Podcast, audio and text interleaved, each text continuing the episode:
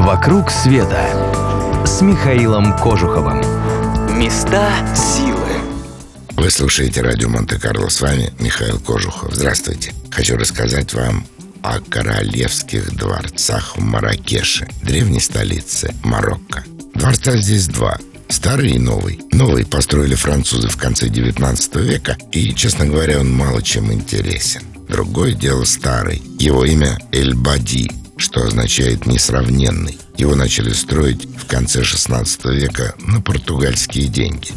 Дело было так. Марокко только что отгремела война за престол, и проигравший кандидат забежал за помощью как раз в Португалию. Португальский король Себастьян был юношей впечатлительным, но неумелым. Он вторгся в Марокко, был окружен в пустыне и погиб вместе со своей армией. За выкуп попавших в плен воинов Португалия выплатила огромные деньги.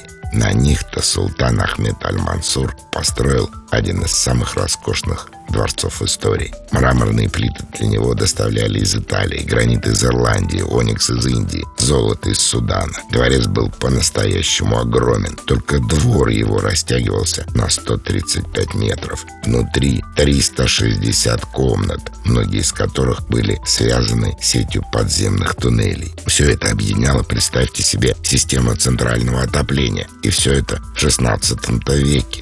Эльбади называли чудом из чудес. Им восхищались и воспевали поэты. Но во всей красе сказочный дворец блистал не больше века. В конце 17 столетия Маракеш взяла армия нового султана, который решил построить себе новый дворец.